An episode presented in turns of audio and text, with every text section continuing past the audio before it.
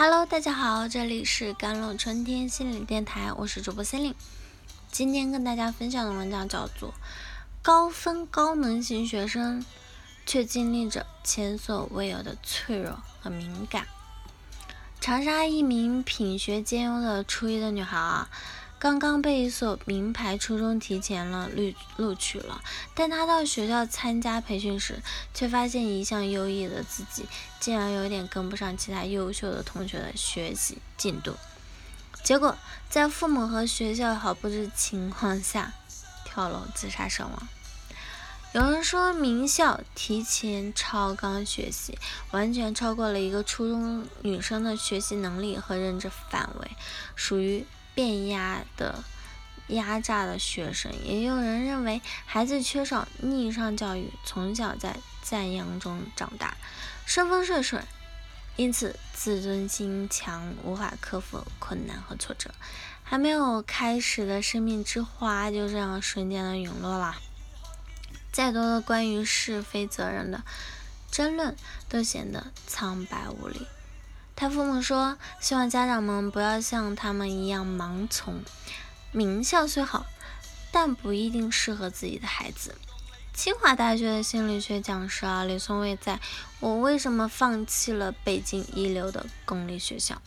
那小学》一文中分享了自己在教学过程中的体会。我在。最好的大学做心理咨询，绝大多数来访的学生都是公立教育下的佼佼者，而他们在咨询中提出的困境，常常让我感到一种与年龄不匹配的软弱。我中学的知识基础不如别人好，但是大学老师不体谅，这不是我们喜欢的。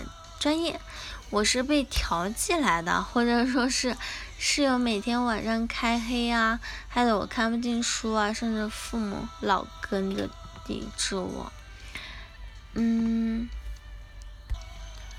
小的时候呢，老师一直跟我们说，人才就像一个大写的 T 字，有一横代表通识教育，而那一竖则代表了你的专业能力。要想得到一份好的工作，必须要深耕那一肩。我们必须要有一技傍身，也有匠人精神。但随着时代的变化，为传统专业人才准备的岗位越来越少，那时代更需要创新型的人才去寻求新的方向，开拓新的领域。未来的教育是大科学家、大艺术家和大人文呢？它是为生命而存在。他教会了孩子们拥有健康的体魄和丰盛的精神。我们在心智成熟的过程中，越来越能发现人性中灰色的那部分。世界上没有绝对的好人和绝对坏人嘛，有的只是在当下情境下的无奈可奈呀。所以，我们不要轻易的去判断一个人。教育也一样，我们要用多样化的视角看到一个又一个真实、透明、善良、复杂啊、独立的灵魂，这是传统教育缺失的部分。但我们可以试着一步步的打破成见，一点点的放掉焦虑啊，回归教育的本身。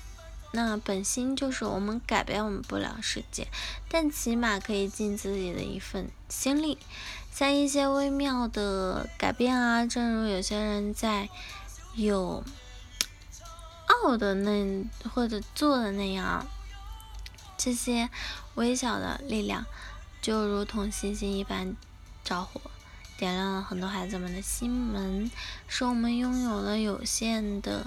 内心被潜规则的束缚，为生计而累，但我们最终有一些向上的力量啊！我不知道你们未来要面对什么，但至少我可以教会他们面对未知的未来。好了，以上就是今天的节目内容了吗？咨询请加我的手机微信号幺三八二七幺八九九五，我是森林，我们下期节目再见。